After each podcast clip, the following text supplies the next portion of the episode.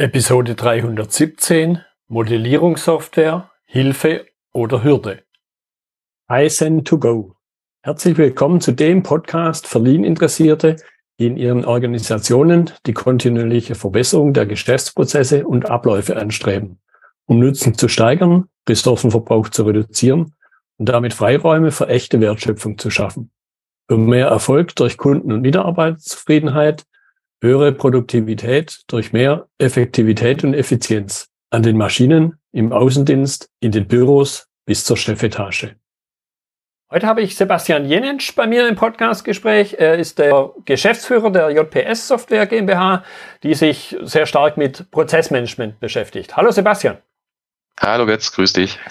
Ich habe schon ein kurzes Stichwort zu dir gesagt, aber stell dich gern noch mal in ein paar Sätzen vor. Ja, äh, Sebastian Jenisch, Geschäftsführer JPS Software GmbH, also auch Gründer der JPS Software GmbH. Ich habe meine Wurzeln im Bankenrechenzentrumsumfeld für die Genossenschaftsbanken und äh, dort mich sehr viel natürlich auch zwangsläufig mit dem Thema Prozesse schon beschäftigt bis es dann irgendwann zur Gründung kam und jetzt gerade aktuell äh, beschäftige ich mich auch mit dem Thema in der Lehre, äh, mit Prozess, Ideen und Innovationsmanagement und ähm, mache das jetzt schon seit äh, gut 20 Jahren und bin gespannt, was du mir für Fragen stellst. Ja, jetzt haben wir uns heute das Thema Modellierungssoftware vorgenommen mit dem Untertitel Hilfe oder Hürde und vielleicht zum Einstieg erstmal deine Definition, unsere Definition, was verstehen wir unter Modellierung im Kontext von Prozessoptimierung? Modellierung versus Malen, würde ich, würde ich in dem Zusammenhang vielleicht sagen. Ja. Ähm, es, wir reden hier ähnlich wie bei einem Bildhauer davon, dass wir ein Modell machen über die Realität und da uns möglichst versuchen, auf das Wesentliche zu konzentrieren, um dieses dann auch äh, zu nutzen, um vielleicht neue Erkenntnisse zu gewinnen einerseits andererseits aber auch Komplexität greifbar zu machen. Also wie so eine Kommunikationsplattform kann man sich im Grunde auch ein Prozessmodell vorstellen, so es denn äh, gewissen Kriterien auch entspricht. Du hast es ja schon erwähnt im, im Titel, äh, soll ja keine Hürde sein, als dass ich noch mehr aneinander vorbeirede, als ohne irgendeinen gemeinsamen Bezugspunkt. Also dieses Modell soll ein gemeinsamer Bezugspunkt in der Kommunikation über den Prozess sein. Ja. Ja, und im, im, Grunde reden wir da ja auch über Sprachen und ich glaube, man kann ziemlich viel aus natürlicher Sprache auf den Kontext übertragen. Sprache selber ist ja auch ein Modell. Und deshalb die nächste Frage, und da kommen wir dann schon in den Untertitel rein. Was muss eine Prozessmodellierungssprache und natürlich eben die zugehörige Software, was muss die mitbringen, damit es halt eine Hilfe ist und nicht eine Hürde, wie wenn ich Schwäbisch rede und du irgendeinen anderen Dialekt und wir uns nicht verstehen. Ja, das, äh, das tatsächlich Schwierige ist ein, ein, vernünftiger, ich nenne ihn jetzt mal bewusst vernünftig, ein vernünftiger Spagat zwischen Ausdrucksmächtigkeit, also im Grunde Wortschatz, mhm. und auf der anderen Seite aber auch Eindeutigkeit, also Unmissverständlichkeit herzustellen. Und ich glaube, da trennt sich dann auch relativ schnell die äh, Spreu vom Weizen, inwiefern äh, das, was ich jetzt gerade als Sprache ausgewählt habe, es gibt ja verschiedene Notationen im Bereich der Prozessmodellierung, inwiefern das der Aufgabenstellung dienlich ist, jetzt äh, in möglichst einfachen Worten sozusagen darzustellen oder, oder abzubilden, was ich vermitteln möchte oder über was ich reden möchte. Das ist also sehr situativ. Es gibt da sozusagen nicht die ideale Sprache, ähm, sondern immer nur die situativ passendste. Und das ist sicherlich hier auch noch ein ganz wesentliches Entscheidungskriterium zu Beginn, wenn ich anfange, über einen Prozess sprechen zu wollen, mir auch nochmal die Frage zu stellen, mit wem rede ich denn da gerade drüber? Mhm. Und was genau ist das Ziel, das wir damit erreichen wollen, wenn wir jetzt über diesen Prozess sprechen? Ja, und dann jetzt mal ein bisschen konkret, auch eben, glaube ich, damit die Zuhörer sich was darunter vorstellen können. Was sind denn dann typische Hürden? Ich könnte jetzt aus der natürlichen Sprache ein Beispiel machen und sagen, wenn der Förster seinem Waldarbeiter sagt, geh mal in den Wald und hau mir einen Baum, dann kriegt er halt irgendeinen Baum. Aber nicht den, den er vielleicht haben will. Genau, das wäre jetzt so ein Beispiel für die klassische EPK. Da hast du nicht besonders viele Symbole, sprich äh, keinen sehr großen Wortschatz und müsstest mit sehr vielen zusätzlichen Worten aus diesem geringeren Wortschatz dir eben dieses Spezifika oder dieses spezifische äh, dann dann rausarbeiten im Sinne von ich möchte gerne einen Baum, der mit Laubblättern äh, bewachsen ist und so weiter und so weiter. Also wird es sehr kompliziert dann sozusagen ähm, das ausdrücken, was eine mächtigere Sprache jetzt mit einem Wort könnte, nämlich zum Beispiel Schlag mit Tannen ne, ja. von dem und dem Typ. Und das ist sicherlich dann auch nochmal äh, ein typisches Beispiel für Notationen. Also im Bereich der Prozessmodellierung reden wir immer von Notationen, ähm, die entweder formal sind oder semiformal. Ähm, dazu vielleicht später mehr, aber die einfach einen unterschiedlich großen Wortschatz haben. Wir können Notationen nehmen, wie zum Beispiel die BPMN, die hat über 120 Symbole, also der Wortschatz ist sehr groß. Und wenn wir die EEPK nehmen, da sind wir im Bereich von ähm, einem Bruchteil dessen und können damit natürlich vielleicht nicht so zielgenau den Begriff auswählen. Dafür ist es aber leichter verständlich. Das heißt, ein weiterer wichtiger Punkt im Zusammenhang mit der Nutzbarkeit oder der, des, des, des Nutzen, den es stiftet, ist auch die Einstiegshürde, die erforderlich ist, um das ähm, zu verstehen, was da überhaupt modelliert wurde. Also überhaupt erstmal das Verständnis dessen. Und das Zweite ist sicherlich auch, wenn es unendlich viele Wege gibt, um einen Umstand zu beschreiben, ist eine Vergleichbarkeit nicht unbedingt gegeben. Das heißt, wenn ich jetzt zum Beispiel sagen würde, Abteilung A modelliert einen Prozess und Abteilung B denselben Prozess, wie Sie ihn leben, und ich lege die dann nebeneinander, selbst wenn die exakt denselben Prozess hätten, bei einer entsprechend ausdrucksmächtigen Notation, würden sie wahrscheinlich äh, nicht wirklich vergleichbar sein, einfach weil sie andere Wege gewählt haben, um denselben Umstand zu beschreiben. Ja, jetzt als Lean-Mensch fragt man dann ganz oft nach den Gründen und da kommt mir jetzt äh, so diese vielleicht ein bisschen schräge Metapher in den Sinn, hast du ja vielleicht auch schon gehört, dass man davon redet, dass Eskimos eine Vielzahl von Wörtern haben, um Schnee auszudrücken. Für uns Mitteleuropäer ja. gibt's halt einfach nur Schnee. Das heißt, die Frage ist, die da dahinter steckt, wie kommt's da dazu, dass es solche Unterschiede gibt, dass es solche einfachen Modelle gibt, die dann wieder die einen Nachteile haben und dann die komplizierten bis hin zu komplexen Modelle, die keiner mehr durchschaut, muss ja alles irgendwie seinen Grund haben. Passiert ja nicht nur, weil einer sagt, hey, heute erfinde ich mal 100 Wörter für Schnee. Richtig, das hat unter anderem mit dem zu tun, in welchem Kontext und also erstmal zeitlich, wann diese Notation oder diese Sprache entstanden ist, welche Möglichkeiten gab es da, vielleicht auch technisch. Ähm, also in welchem Umfeld haben wir uns bewegt und jetzt sind wir heute ja im Zeitalter der IT und der Digitalisierung. Ähm, die BPMN ist entstanden auch aus einem äh, Konglomerat, da waren auch solche Player wie IBM und so weiter dabei. Das heißt, es ging da auch viel mehr darum, wie kann ich auch Softwaresysteme beschreiben und damit hast du dann zum Beispiel auch Symbole für Exceptions oder ähnliche andere Sachen, die findest du in anderen Notationen gar nicht. Mhm. Also dort war die Zielgruppe dann mehr so in Richtung alles, was irgendwie mit IT-Unterstützung zu tun hat. Ich muss IT-Systeme beschreiben, ich muss vielleicht ähm, den Entwicklern oder den Verantwortlichen für die Softwareentwicklung dann hinterher deutlich machen, wie fachlich der Prozess aussieht. Und dann muss ich aber mehr deren Sprache sprechen. Also hier wieder diese Zielgruppenorientiertheit im Sinne von, mit wem spreche ich und wie, welche, welche Sprache wähle ich denn dafür, die möglichst nah an meiner Zielgruppe ist.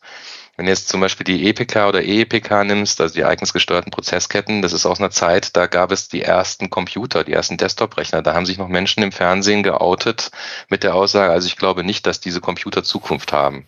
Und da sind natürlich dann auch die Symbolik, die da existiert, also der Wortschatz, äh, die, die Darstellungsmöglichkeiten ganz anders, also viel fachlicher und viel weniger technisch als jetzt beispielsweise bei einer BPMN.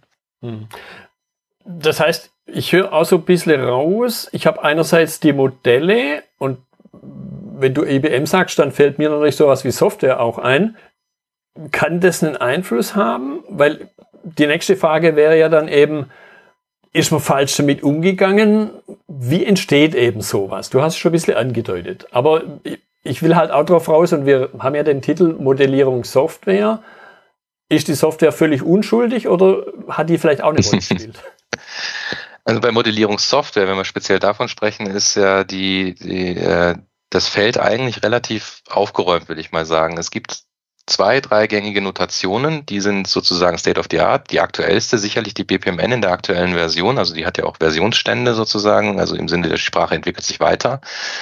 Ähm, und dann gibt's Werkzeuge drumherum, die aber immer diese Notation als Sprache unterliegend nutzen. Ist ähnlich wie wenn du jetzt in der Softwareentwicklung eine Entwicklungsumgebung hast und dort äh, eine spezifische Programmiersprache dann ähm, verwendest und dafür aber eben dieses Konglomerat rum, die sogenannte IDE, die Integrated, das uh, Integrated Development Environment mhm.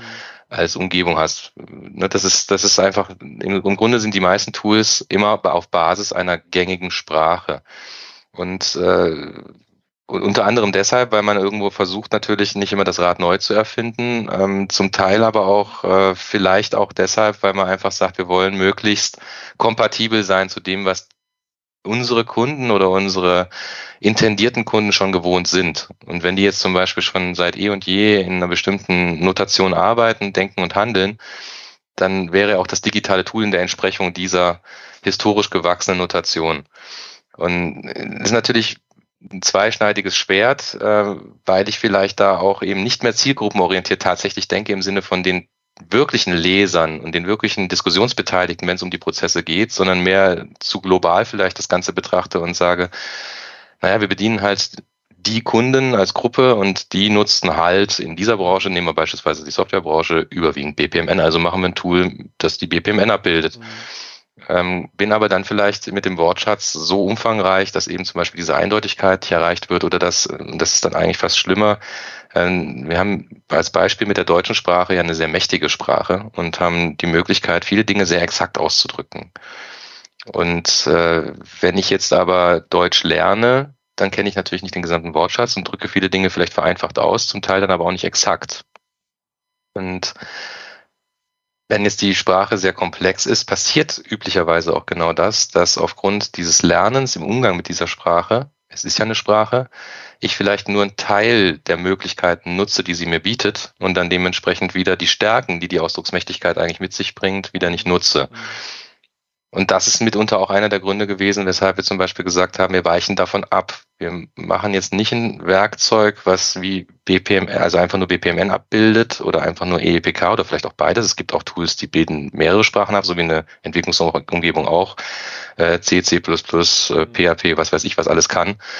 Ähm, so könntest du dann natürlich genauso gut auch sagen, ich mache ein Modellierungswerkzeug und du kannst die Sprache auswählen, so wie wenn du in äh, bestimmten Microsoft-Produkten eben auch sagen kannst, ich mache ein Diagramm vom Typ X oder Y. Mhm.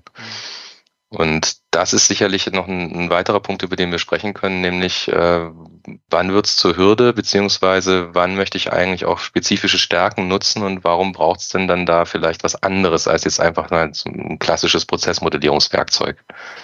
Ja, das bringt mich im Grunde schon zur nächsten Frage. Eine Frage, die ich vermute einfach mal auch bei den Zuhörern irgendwo im Hinterkopf zumindest ist, wenn ich sowas nutzen möchte, neu, wenn ich also in so ein Thema neu einsteige, dann muss ich mich ja manchmal dann auch für irgendwas entscheiden. Für, im Extremfall manchmal halt auch für eine Software dann zum Schluss, wenn ich gesagt habe, okay, ich will Prozessmodellierung machen.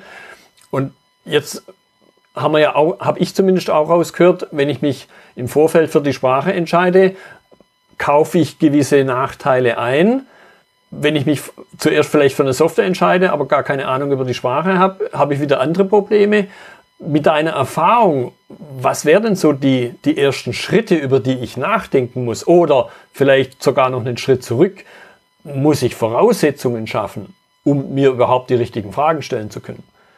Also wenn wir gerade jetzt aus dem, eher aus dem Themenfeld Prozessmanagement und Einführung des Ganzen sprechen, also im Sinne von, ich will, dass jetzt erstmal überhaupt eine gewisse Klarheit über die Standards, die wir im Unternehmen haben, weil letztendlich sind Prozesse ja nichts anderes als Standards, die gelebte aktuelle Best Practice zur Lösung einer bestimmten Aufgabenstellung. Das ist ein Prozess, den wir haben, den leben wir und die ist, ist auch gleichzeitig als Synonym eine Hypothese über das, was wir gerade als bestmöglich erachten. Im ersten Fehlerfall oder wenn einer eine Idee hat, wie man das noch besser machen könnte, ist diese Hypothese ja widerlegt.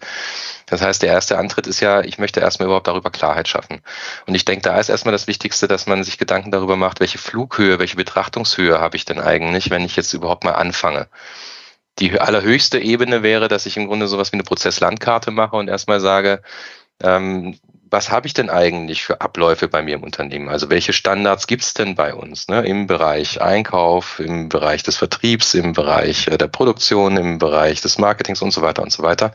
Also mir erstmal überhaupt grundlegend die Themenbereiche abzustecken, Themenfelder. Da hat ein Prozess also noch gar keine Ausdrucksmächtigkeit. Da ist das vielleicht einfach nur ein Kärtchen oder einfach nur ein, ein Wort, ne, wo ich den benenne und sage, bei uns gibt es natürlich äh, Mitarbeitereinstellungen, Mitarbeiterausstellungen, ähm, Fortbildungsmaßnahmen und so weiter, Messevorbereitung, was auch immer mir da so einfällt an Begriffen. Und dann gehe ich runter in die Detailebene. Und genau da sollte ich mir dann eben auch wieder die Frage stellen, wie kriege ich es hin, dass ich diese Komplexität, die sich hinter diesen Prozessen ja jeweils verbirgt, das ist ja im Grunde wie aus der Business Intelligence ein sogenannter Drill Down, also ich gehe runter ins Detail, ähm, bietet mir die Sprache, die ich momentan einsetze oder die ich einsetzt, einzusetzen gedenke, die Möglichkeit, auch diese Detaillierungsebenen hinterher nachträglich abzubilden und, das ist vielleicht gar nicht so unwichtig, auch andersrum. Oftmals hast du auch einen Startpunkt im Unternehmen, dass du sagst, hier haben wir gerade ein Problem, lass uns mal drüber reden, wie der Ablauf ist. Wir müssen das möglichst schnell in den Griff kriegen und wir brauchen da irgendwie ein Konzept und wir müssen da auch dann neu planen, wie wir es dann künftig tun da bist du ja auf der Detailebene und mhm. müsstest es dann hinterher wieder etwas zusammenfassen und aggregieren nach oben auf die Management-Ebene oder auf die strategische Ebene, die dann wiederum nur den, äh, die, die wichtigsten Informationen sieht auf den ersten Blick. Also müssen beide Richtungen möglich sein. Einmal die Detaillierung, also top-down und andererseits bottom-up, aus der Detaillierung hoch in die Abstraktionsebene. Mhm. Und da kommst du natürlich mit klassischen oder gängigen Notationen in Schwierigkeiten, weil sie dir als einziges Medium dafür den sogenannten Subprozess bieten, also im Sinne von Prozess im Prozess. Du kannst dann im Drill-Down-Modus quasi runter, runter, runter, runter. Ähm, hast da so eine Art Kaskade drin, aber eben auch gleichzeitig die Problematik, und das ist sicherlich eine ganz große, wenn ich mit Menschen über Prozesse rede, dann erzählen die ja viel. Das kennst du ja sicherlich auch aus deiner eigenen Praxis, die erzählen etwas und versucht das mal in, ganz schnell in Symbolen und in Kärtchen ähm, irgendwie mit ein, zwei Worten immer schnell festzuhalten, ohne dass es verlustbehaftet ist, als dass da nämlich manchmal sehr viel Know-how sogar dabei ist, das vielleicht hinterher erforderlich ist, um zu entscheiden, ob ein bestimmter Schritt notwendig ist oder eben nicht notwendig ist oder ob der ausgelagert werden kann oder ob der aufgeteilt werden kann auf verschiedene Verantwortlichkeiten. Das sind Dinge, die kommen mir dann in der Folge. Und da kommst du mit einer semiformalen Notation oder einer formalen Notation ganz schnell an deine Grenzen, weil sie eben nur einen Graphen letztendlich darstellt. Du hast Verbinder, also das Kanten, du hast ein Startevent, Endevents, du hast einen Fluss dadurch, den du darlegst oder darstellst und dann verschiedene Aktivitätensymbole und so weiter und so weiter.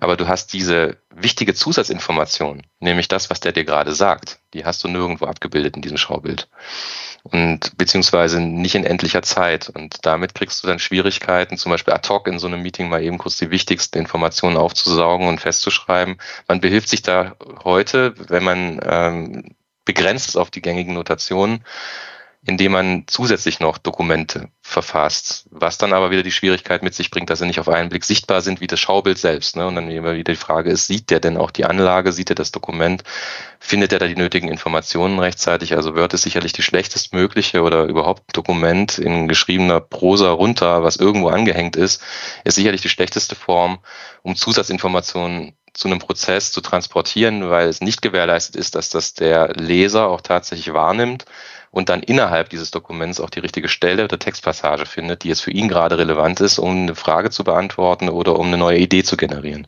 Ja, oder es eben überhaupt zu wissen, kommt mir gerade in den Sinn, dass es so eine Stelle gibt, wenn es nicht diese direkte Referenz gibt.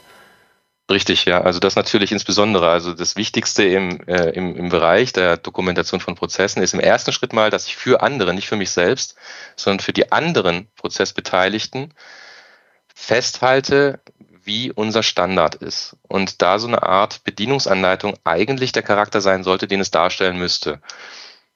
Leicht verständlich, ähm, mit den nötigen Was ist wenn, mit den Do's und Don'ts, also mit den wichtigen Zusatzinfos, die du eben auch von den Fachkräften normalerweise auch bekommst und das auch äh, sehr direkt, wenn du mit ihnen sprichst aber aufgrund eben dieser Vereinfachung bei Modellen, das ist eben die Schwierigkeit, das habe ich eingangs schon gesagt gehabt, äh, dass eben diese Vereinfachung, diese verlustbehaftete äh, Dimension ähm, genau da eben leider greift, als dass ich die Sachen unter den Tisch fallen lasse und hinterher habe ich nur noch im Prozess dargestellt, also mit den Notationen dargestellt, das Was, aber nicht das Wie. Also nicht die Do's und Don'ts, nicht die wichtigen Hinweise, sondern eben tatsächlich nur das Was läuft hier und dann sind viele Fragen zwangsläufig offen und das wird heutzutage kompensiert über eben die Einarbeitungsgespräche, das Beisitzen, wenn ein erfahrener Kollege das macht, dass ein neuer Mitarbeiter das dann dementsprechend von dem übernimmt oder die Führungskraft arbeitet ein. Zum Teil ist das aber auch schon schwierig, weil sie selber nicht jeden Tag an dem Prozess arbeitet und dann vielleicht auch noch viele Fragezeichen hat. Also die gängigen Probleme, die wir da so kennen. Ja, oder eben auch ein Thema, was vielleicht nicht direkt auf der Hand liegt, aber in meiner Wahrnehmung ganz oft eine entscheidende Rolle spielt, nämlich das Warum. Weil wenn ich das nicht weiß, dass eine Sache wichtig ist, also das Was und, und wie ich es auch manchmal mache, dann fällt es auch wieder hinten runter. Dann weiß ich zwar vielleicht was drüber, aber ich sage mir halt, ist in Anführungszeichen nicht wichtig, mache ich nicht, ist aber ganz entscheidend. Richtig, das schlägst du spätestens im Rahmen von spezifischen ähm, Zertifizierungen, bei denen nicht nur vorgeschrieben ist, dass du das Was abbildest, sondern auch das Wie. Und dann bei dem Wie wird dann auffällig, inwiefern du auch das Warum verstanden hast. Ähm, Beispiel Reinigung eines Werkstücks. Ja. Also wenn du da zum Beispiel weißt, wir müssen jedes Werkstück reinigen, egal ob es jetzt vermeintlich sauber ist oder nicht, weil schon kleinste Staubkörnchen ausreichen, um hinterher ähm, die Funktion des Gesamtbauteils dann ähm, beeinträchtigen oder es sogar äh, gar nicht verkaufbar ist, dann ist das eine wichtige Information. Und wenn das der Mitarbeiter dann, der das dafür zuständig ist, äh, das, das durchzuführen, um Zeit zu sparen oder um Arbeit zu sparen, dann einfach eben sagt, ich reinige es nur dann, wenn es augenscheinlich verschmutzt ist dann ist das schon verkehrt und dann hast du hinterher ganz große Probleme.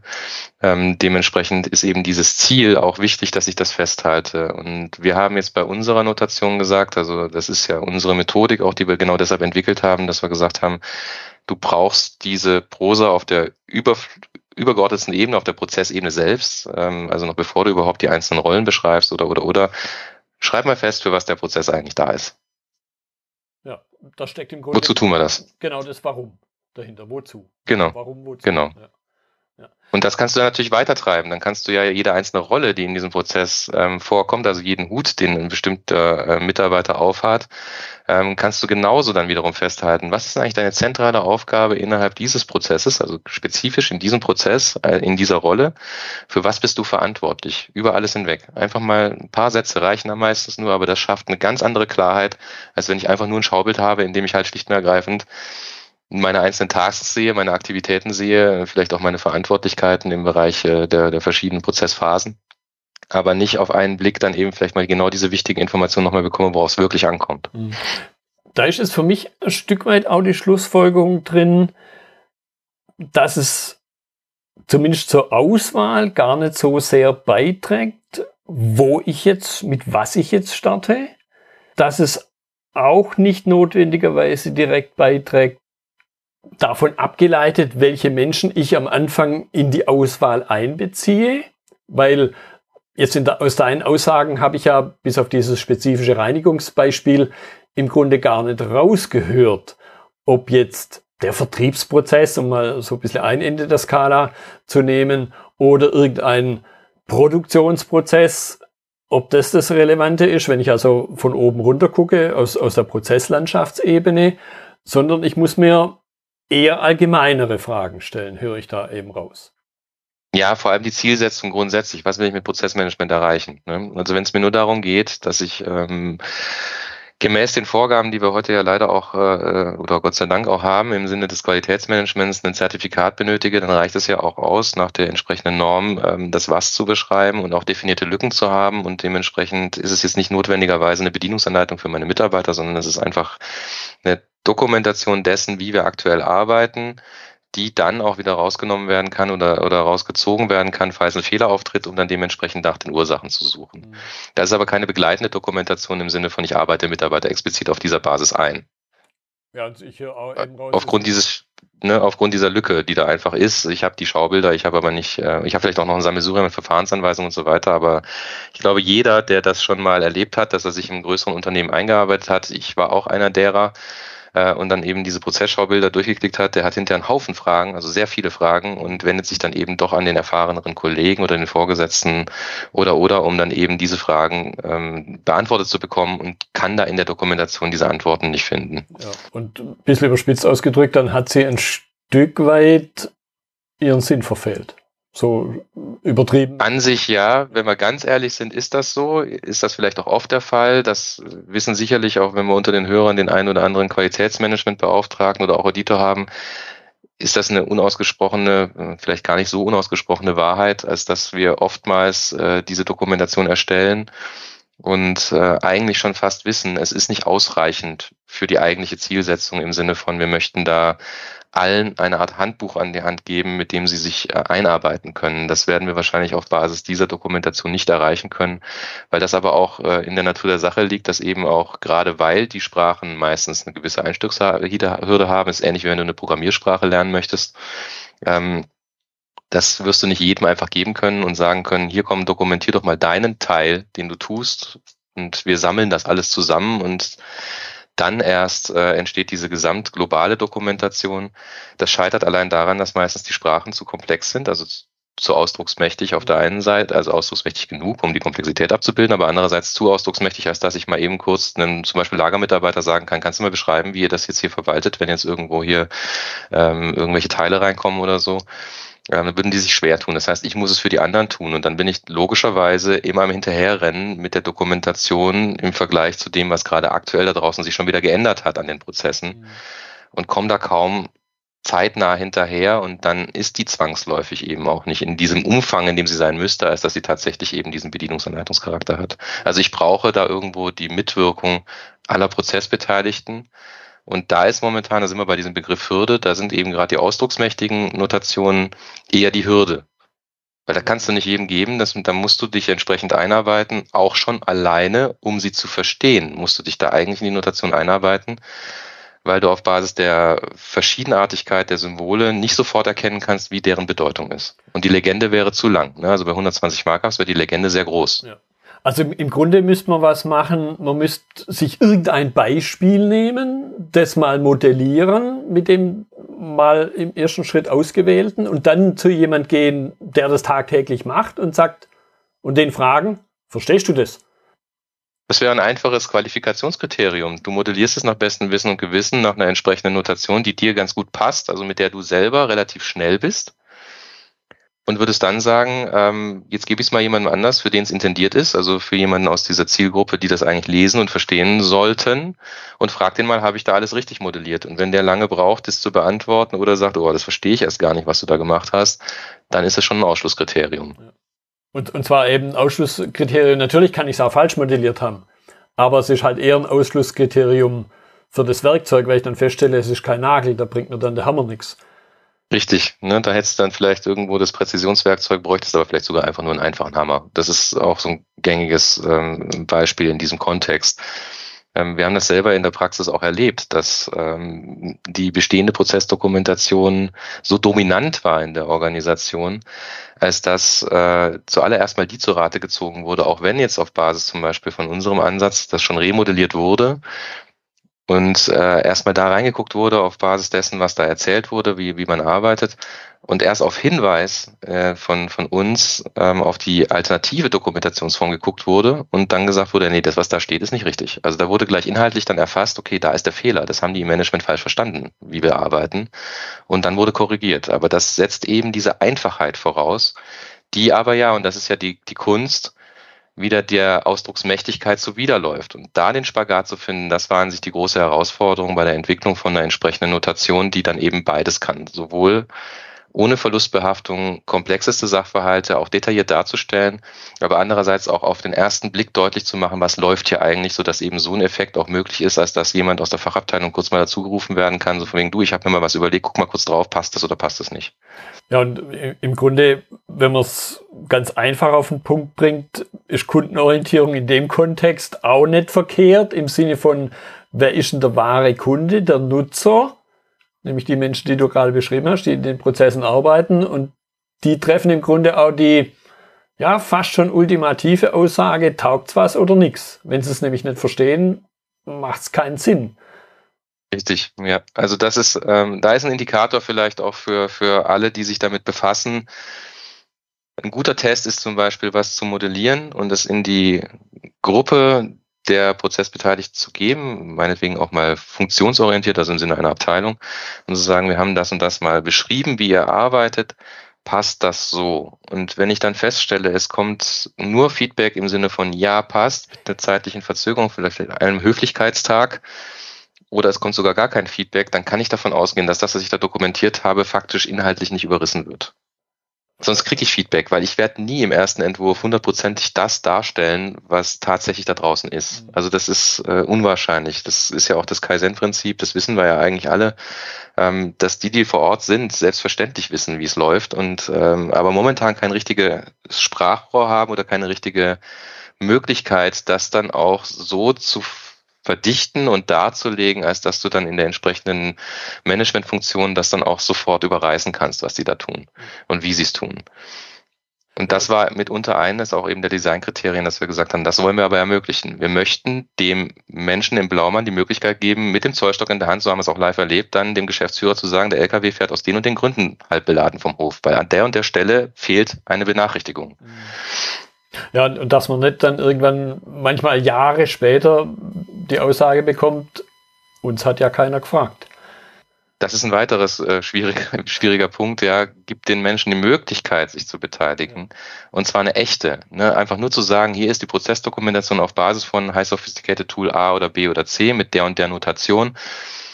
Ihr könnt gerne Feedback geben, das ist keine echte Einbindung. Das ist zu schwergängig in der Zugangs- oder zu hoch in der Zugangshürde. Die, die nehmen die meisten nicht.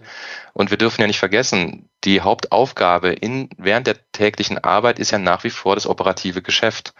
Und dann verliert sowas natürlich sofort an Priorität in dem Moment, wo es schwierig ist von der Zugangshürde. Wenn es leicht fällt und vielleicht sogar noch Spaß macht, beteilige ich mich natürlich viel eher und bringe mich auch viel eher ein. Und dazu muss ich eben diesen Effekt erzielen können, als dass, wenn ich auf dieses äh, Diagramm oder auf diese Dokumentation schaue, dass ich schon mit dem ersten Blick A erkenne, um was geht's da und B auch gleich inhaltlich mich wiederfinde. Und das ist bei, ich nenne es mal böse gesprochen, Atomkraftwerk-Schaltplänen, also vom Charakter her für manchen Prozessdiagrammen oder nur Darstellungen niemals gegeben. Da erkenne ich das nicht. Da sehe ich nur, oh, das ist kompliziert. Und das ist aber eigentlich nicht das Sinn, Sinn und Zweck der Sache. Ich möchte lieber den Effekt, dass jemand anders zu mir sagt, ich habe das jetzt nach eurer Methodik abgebildet, das sieht ja so furchtbar simpel aus. Äh, ist das überhaupt die gesamte Komplexität? Hm. Ich bin mir nicht sicher, ob ich irgendwas vergessen habe. Dann haben wir das Ziel erreicht, weil dann haben wir Komplexes leicht verständlich gemacht und da sind wir wieder bei der Ausgangsaussage. Was ist eigentlich ein Modell? Das soll die Abbildung der Realität sein, damit wir sie leichter erfassen können. Also komplexes komplex abzubilden ist meines Erachtens nicht unbedingt sinnvoll, weil damit habe ich ja keine wirkliche Verbesserung geschaffen.